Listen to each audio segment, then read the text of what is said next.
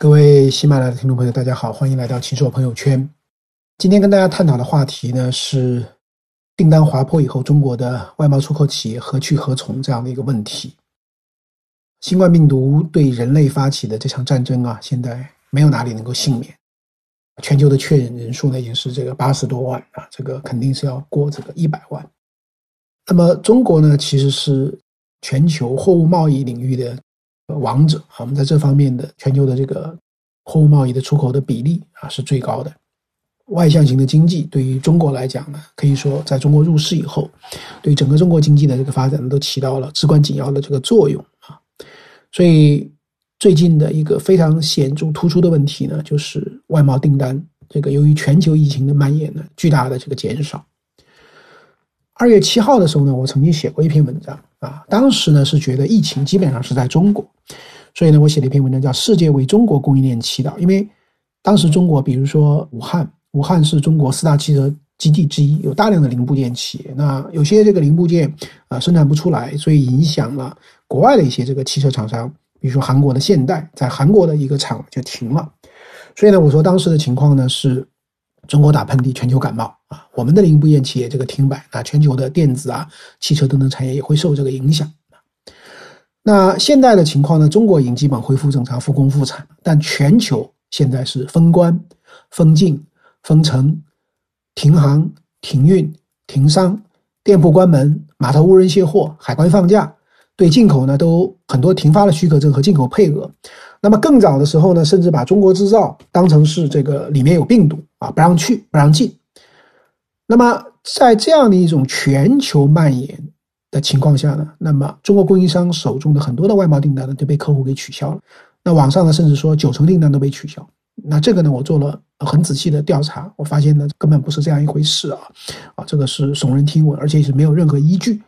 但是呢情况也的的确确呢是非常非常的严峻啊。比如说三月二十三号啊广东省这个新闻发布会就是一百二十七届春交会，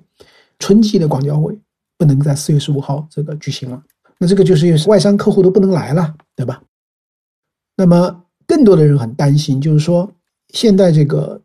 疫情是一个很大的去全球化的因素。那很多人就会觉得说，我供应链对外部依靠的越大，那我未来呢越危险。所以呢，未来会自力更生的程度呢会增强，自供比会提高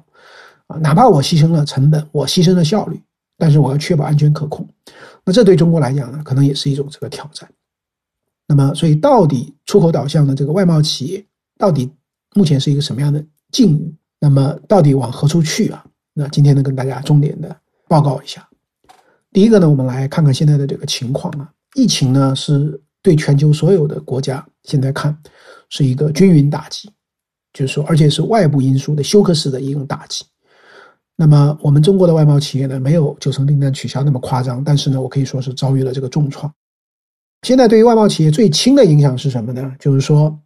产品还是照常出口了，只是说呢，因为进口国检疫升级，成本增加。比如说，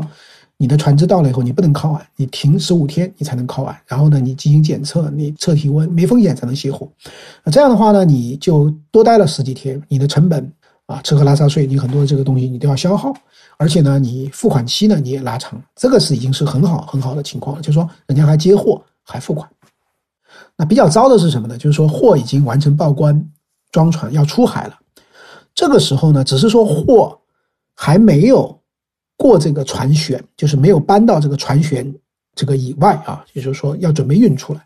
这个时候外商突然变卦了，他利用这个离岸的这样的一些规定，FOB 的这个规定，对货权的界定，因为你没有过那个船权货物的时候呢，货权还是你的，那我不要了。然后呢，我把船。甚至我联系物流公司，把这货都提下船，把船给开走。那这个呢，就叫做甩单。第三种现在比较普遍的情况是什么呢？就是说企业新订单减少。为什么新订单减少？国外的很多都关了啊，物流也都中断了。那刚才我们讲了封关、封商、封店。这个时候呢，企业没有新订单以后呢，复工复产，花了很多钱、很多代价、高薪开车把他们运回来，把很多的这个农民工啊，很多运回来。那现在呢？没有工可派，那怎么办呢？就劝这个员工另谋高就。有的呢是干脆先放几个月再说，有的呢是把这个原来开三条线，现在开这个一条线，一条线也不能满产啊。在这个我们绍兴柯桥的这个中国轻纺城有一个调查呢，是说百分之七十八点四的纺织企业表明呢订单在减少，六十四点八的企业呢反映呢有订单被取消。这个呢也跟那个中美贸易摩擦，因为越南、孟加拉、柬埔寨这些是零关税，而中国的这个反而被加征关税，所以客户呢把订单也转移走了。啊，我前段去宁波考察，宁波最大的一家外贸企业下面的这个交易平台，三月十七、十八号两天有一千四百五十万美金订单被取消或者呢这个延迟啊。那么在这个浙江、这个东莞、深圳很多的这个外贸制造业比较发达的地方呢，啊，有很多呢就是全员休假啊，甚至鼓励员工主动的辞职。那么很多企业呢，它也不再采购上游的物料了。那么这样又影响了上游的供应商的这个这个情况啊，有些呢就是说也不再去报关了，有些呢采购了已经的采购的物料没办法生产了，也会啊受到这个损失。所以呢，有些老板甚至说晚上要喝酒把自己灌醉才能够睡得着啊。我这个大学同宿舍的一个同学呢，前一段在啊他是萧山的，那么他前一段去这个绍兴去看啊，说有的这个呃企业高薪当时把员工招回来。那么现在呢，突然就没了订单，那么有一个老板呢都自杀了。啊，这虽然是很个案的事情，但是呢，也让我们看到，啊，突然订单没有了以后的这种悲惨的这样的一种状况。那到底这个影响面有多大呢？我跟这个宁波的商务部门做了一些交流啊。从公开的数据来看，全国呢一到二月份外贸进出口呢同比下滑九点六，出口呢下滑十五点九。那宁波呢？这两个月呢，下降了这个十九点三，深圳呢下降了十八点八，其中出口下降百分之二十七点五，对美国的出口下降百分之三十七，这说明什么呢？就是说明谁的外向型程度高，那么现在呢受的苦就更大。那么宁波这个商务部门的朋友向我介绍的情况是从订单的角度分成两类，一类叫在手订单，一类叫这个新订单。在手订单的情况呢，现在被甩单，也就是已下订单已生产突然不要了。被甩单的比例呢是百分之十到百分之二十，新订单呢对于两千家比较大规模的企业的调查呢，百分之八十五的企业反映新订单呢是下降了百分之二十。那表面看呢，这个下降的幅度呢并不并不高啊，但肯定是负增长，但是呢这个幅度并不大。但问题是现在的这个新订单已经有了新订单，你敢不敢接的问题？因为呢你接了以后你能不能交付啊？那么很担心就是交付不了。比如说你做完了，他突然由于他的疫情还在蔓延，他还没有这个结束，所以他还是不要货的话呢，就算是你想这个运给他，他也不要，因为你你还没有这个装运，没有在指定的装运港越过这个船舷，那这时候呢，就是说他不要的话呢，他也没多大责任。那么当然，这个出口企业呢都会买这个出口信用保险啊，就中信保，一般呢可以得到百分之八十的赔付。但问题是说是什么呢？就是说，如果你已经越过船舷，你完成交货，他又不要了，你可以中信保给你百分之八十的赔付。但如果说呢，货物吊装之前，那个客户已经拒收了，这时候呢，责任呢就不在这个客户，那么这个时候呢，你就是白白的损失。所以呢，现在这个中信保呢也在考虑，就是推出这样的一个货物出运前的这个险种。那么啊，出运前如果不能交付，我可以获得百分之二十的赔付。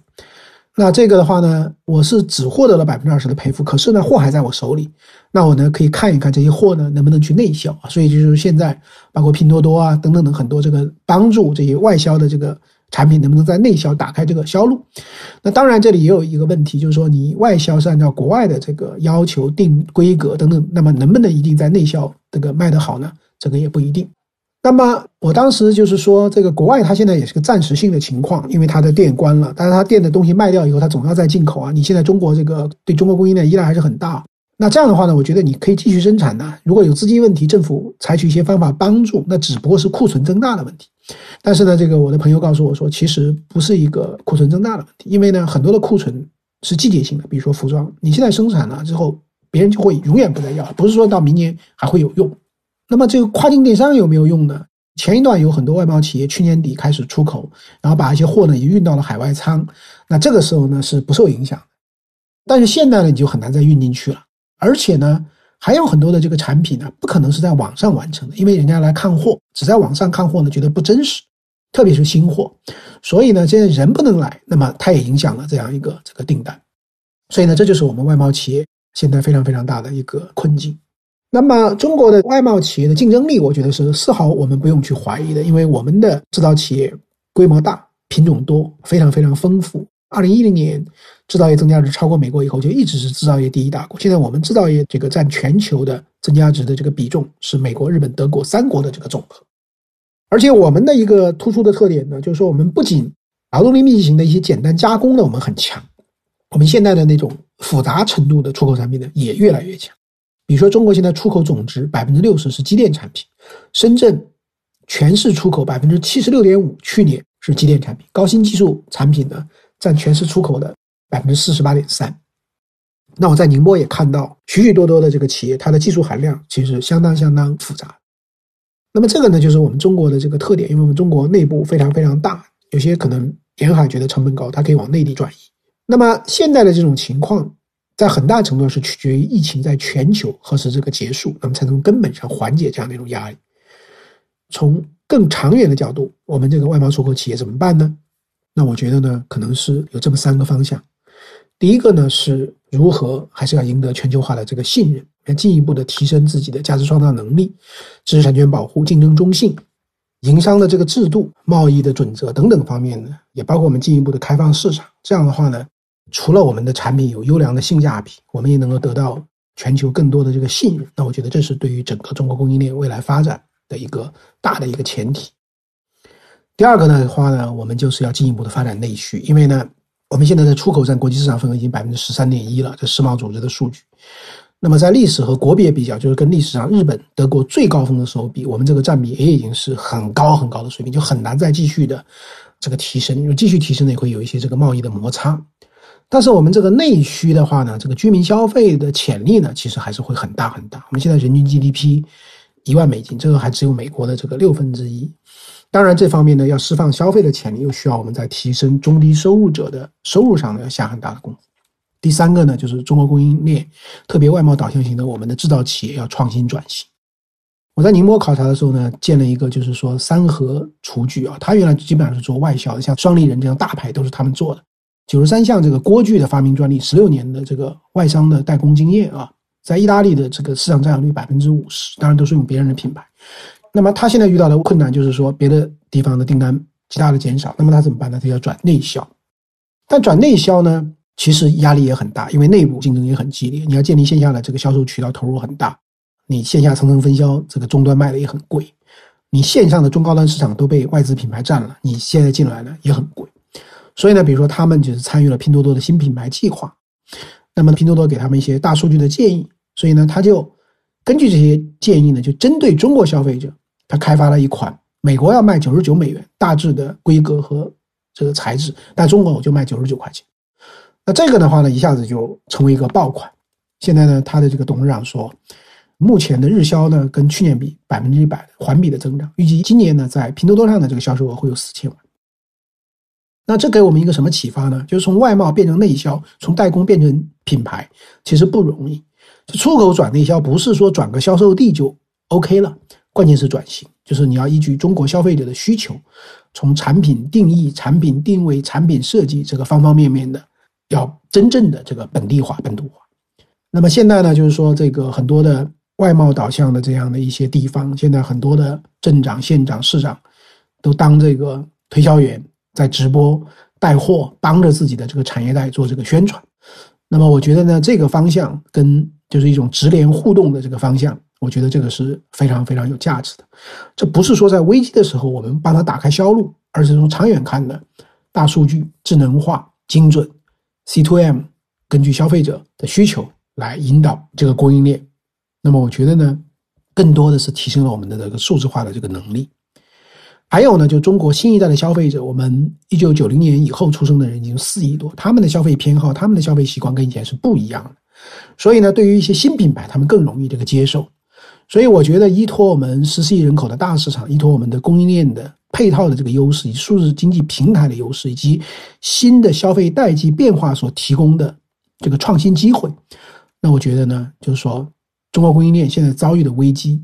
是短期的，不是因为我们做的不好。事实上，现在我们在等全世界能够尽快的控制，但从长期来看，我们要做好充分的准备，就全世界的供应链呢，都会更加的注重它的自力更生和本土控制的安全性的一面。因此呢，我们更多的还是要回到我们的本土市场，用创新的方法去打开思路。同时，即便是在我们国际化的过程中，也要注意对冲，因为全球对于我们的双反压力也很大。所以，怎么在全球有更好的灵活的一个配置，而不会对某一个地方有过度的这个依赖跟依靠？就从一个传统的性价比为主导的供应链，变成更加柔性、韧性和弹性的供应链，这可能也是我们的外贸企业呢需要进一步去思考的。